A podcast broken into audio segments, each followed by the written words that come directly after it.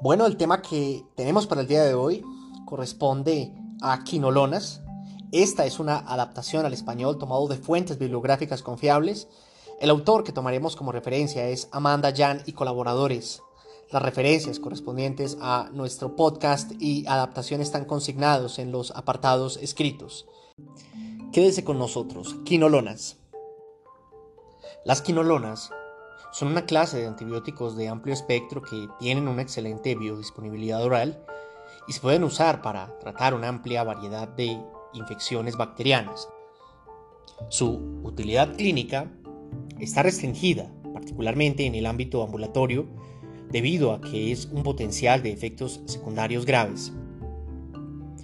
Debido a estos problemas de seguridad, la FDA no recomienda las quinolonas como agentes de primera línea si existen otras opciones de antibióticos disponibles con un menor potencial de efectos adversos graves. Actualmente existen cuatro generaciones de quinolonas.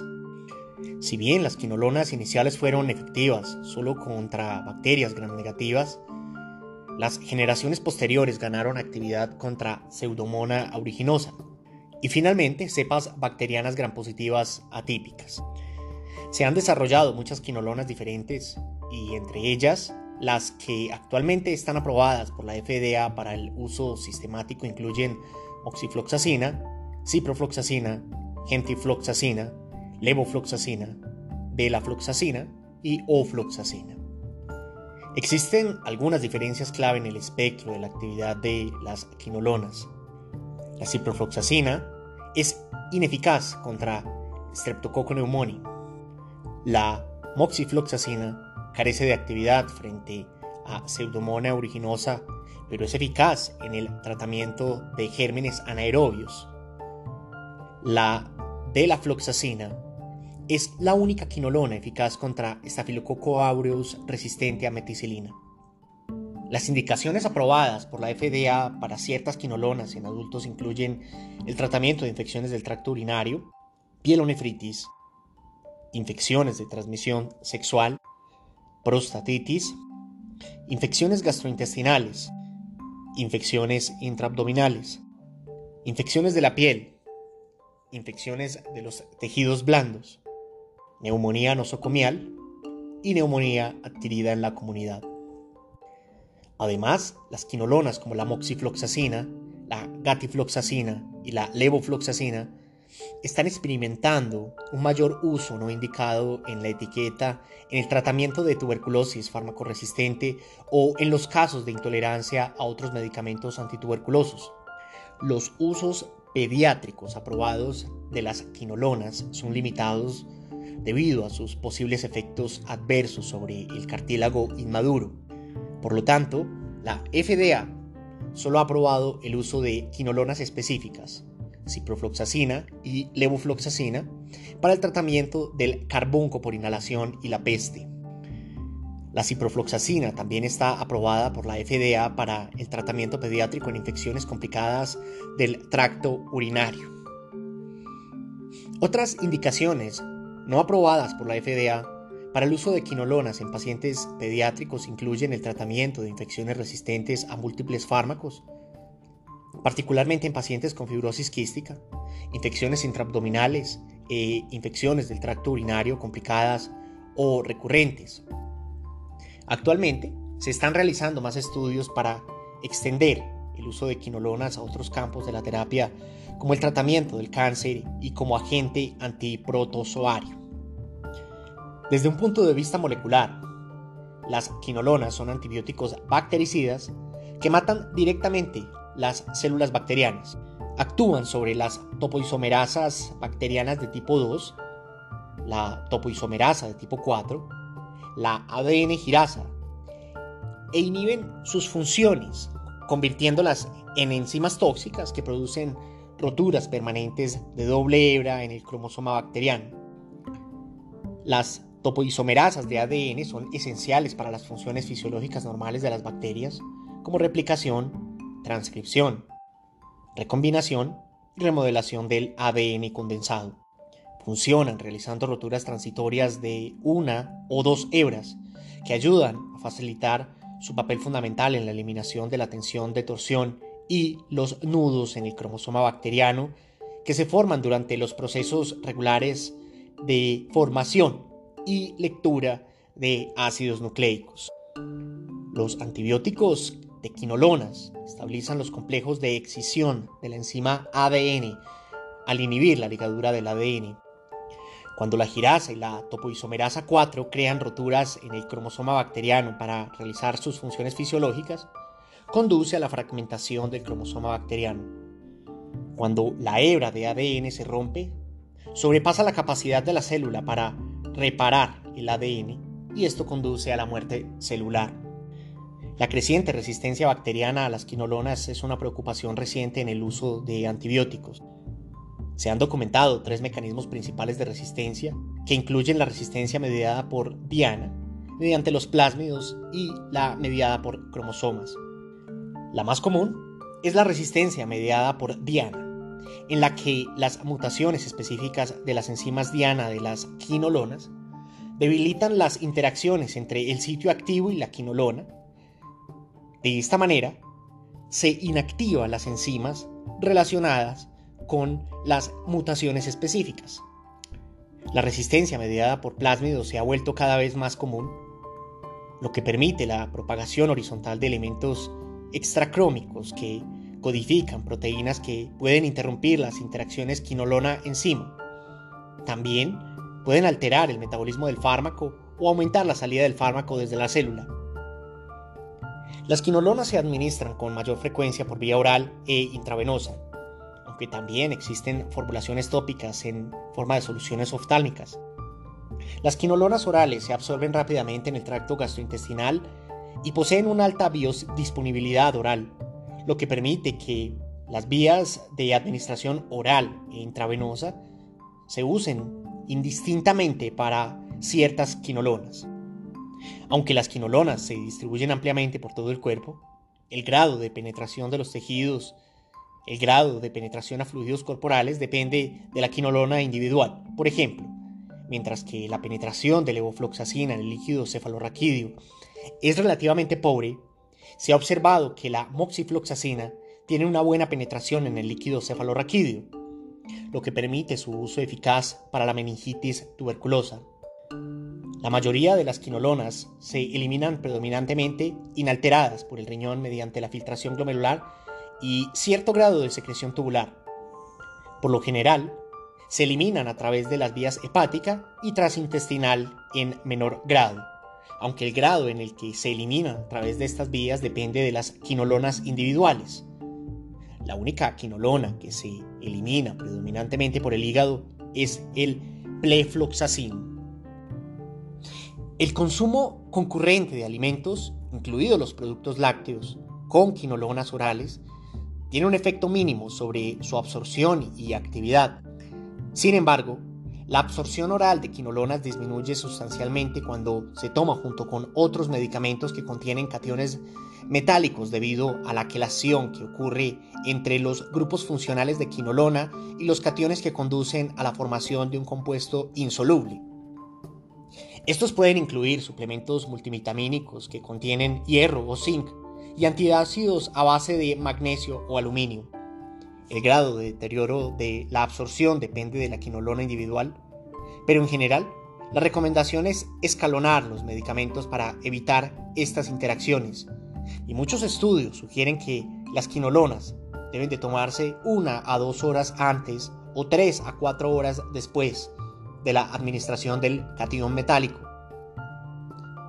Los efectos adversos que ya documentamos anteriormente y que están relacionados directamente con las quinolonas,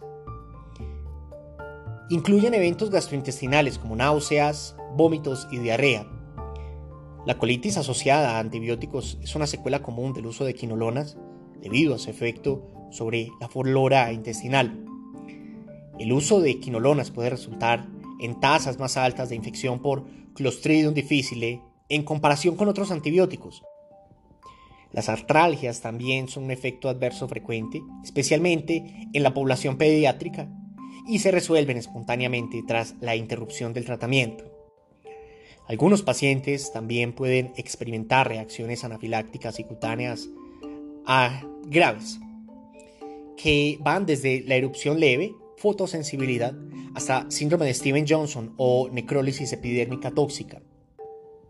Los eventos adversos raros que se destacan son tendinopatías y rotura de tendones asociados con el uso de quinolonas. La rotura del tendón suele ser bilateral y se asocia más comúnmente con el tendón de Aquiles. Cuando se usan quinolonas por periodos prolongados, pueden ocurrir eventos adversos más severos como rotura de tendones, daño a los nervios y síndrome de discapacidad asociado a fluoroquinolonas. Esto se da por daños que los investigadores teorizan como potencialmente graves asociados directamente al consumo de quinolonas. Existen informes de una amplia gama de eventos adversos graves para los nuevos agentes quinoloónicos, algunos de los cuales han llevado a la retirada de estos agentes del mercado estadounidense. Estos incluyen prolongación del intervalo QT, hepatotoxicidad, disglucemia, neuropatía, nefropatía, toxicidad ocular, disección aórtica, regurgitación aórtica, regurgitación mitral y toxicidad hematológica. También pueden ocasionar efectos inmunológicos y exacerbación de miastenia gravis. Los efectos adversos relacionados con el sistema nervioso central, como confusión, debilidad, cefalea, ansiedad, pérdida del apetito, temblor, también son motivo especial de preocupación, especialmente en los ancianos, donde pueden atribuirse erróneamente a otras afecciones, las quinolonas han sido relativamente contraindicadas para su uso en mujeres embarazadas y niños debido a la naturaleza de su mecanismo de acción, así como a su potencial riesgo artropático en niños. En múltiples estudios en animales se ha demostrado que las quinolonas se acumulan en el cartílago articular inmaduro en los animales jóvenes, lo que conduce al desarrollo de artropatías y daña el cartílago de las articulaciones que soportan peso. Existe preocupación con respecto al potencial de daño permanente al cartílago en crecimiento en los niños humanos, pero solo hay estudios de seguridad limitados sobre el uso de quinolonas. Sin embargo, en los estudios que se realizaron, todos los casos de artropatía u otros eventos adversos musculoesqueléticos relacionados en niños parecen resolverse por sí solos después de suspender los medicamentos. No hay datos actuales sobre eventos adversos graves como tendinopatía o rotura de tendones que ocurra en niños. Independientemente, como aún se necesitan estudios más extensos, las quinolonas deben de usarse con precaución en el paciente pediátrico. Las quinolonas actúan alterando la síntesis de ADN mediante la inhibición de las topoisomerasas bacterianas de tipo 2 y de tipo 4. En las mujeres embarazadas, Existen preocupaciones teóricas de que las quinolonas podrían inhibir potencialmente la síntesis de ADN en el feto que está en crecimiento, lo que provocaría agenesia, mutagénesis y carcinogénesis de órganos fetales. Aunque los modelos animales han demostrado posibles efectos teratogénicos de las quinolonas, la investigación aún no ha encontrado una asociación entre el uso de quinolonas en el primer trimestre y las principales malformaciones fetales. Además, el uso de quinolonas en el primer trimestre en el embarazo no se asoció con el riesgo de parto prematuro o muerte fetal. Sin embargo, un estudio de casos y controles demostró un aumento asociado del riesgo de aborto espontáneo con el uso de quinolonas a la luz de estos riesgos potenciales. Al prescribir quinolonas, muchos factores deben ameritar consideración para evitar muchos posibles eventos adversos graves que pueden resultar del uso de quinolonas. Es de destacar la rotura del tendón asociada con el uso de quinolonas. Los factores de riesgo identificados para la rotura del tendón incluyen edad avanzada, tratamiento con corticosteroides y ciertas afecciones como hipercolesterolemia, gota, artritis reumatoide, enfermedad renal en etapa terminal y antecedentes de trasplante renal previo.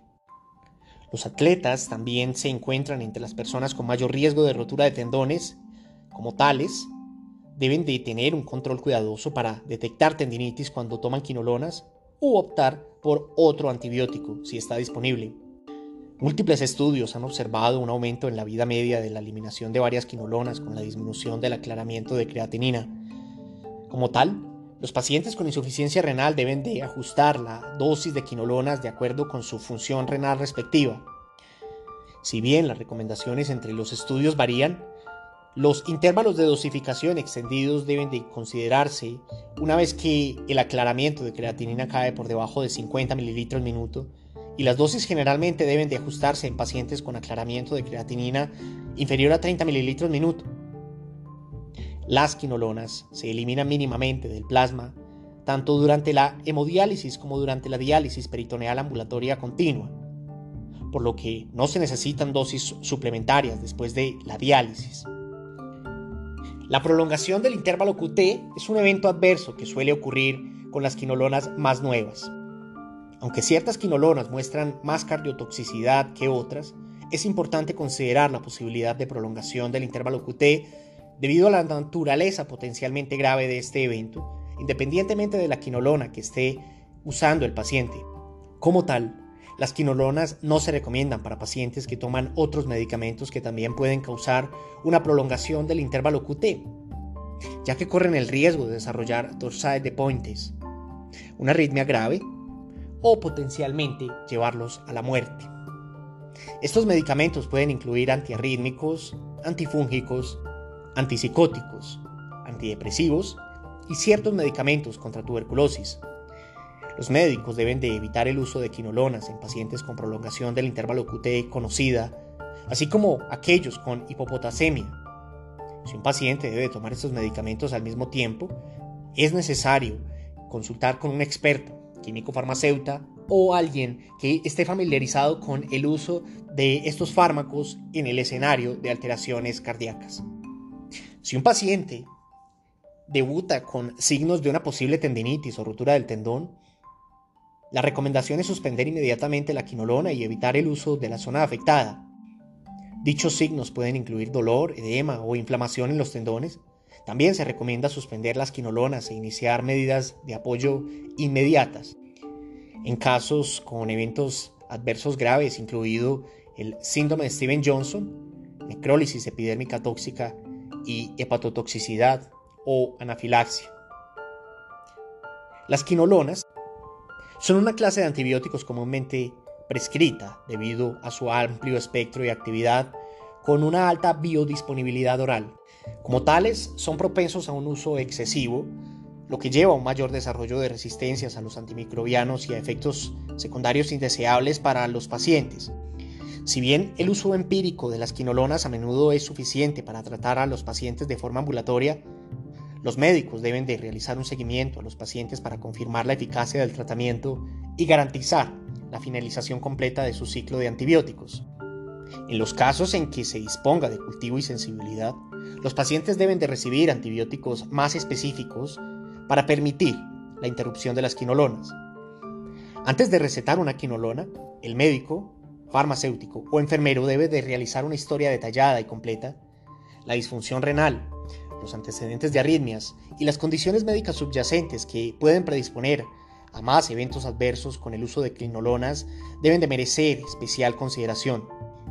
Si un paciente tiene un alto riesgo de sufrir efectos adversos graves como médicos, deben de considerar la posibilidad de utilizar otro antibiótico si es posible. Una consulta farmacéutica puede ser útil para discutir antibióticos alternativos, verificar la dosificación e identificar las posibles interacciones fármaco-fármaco. Tanto el médico como el farmacéutico deben de educar al paciente y sus proveedores de atención sobre los signos y síntomas de efectos secundarios graves que puede ocurrir con el uso de quinolonas. De esta manera, el equipo de atención médica puede recibir alertas más rápidamente sobre efectos adversos graves y el medicamento se puede suspender de inmediato y brindar atención de apoyo. Este es Medical Commons. Esperamos que usted pueda ejercer una práctica clínica, académica y humana. Hasta la próxima. Nuestros productos, audios y material se producen con licencia Creative Commons 4.0.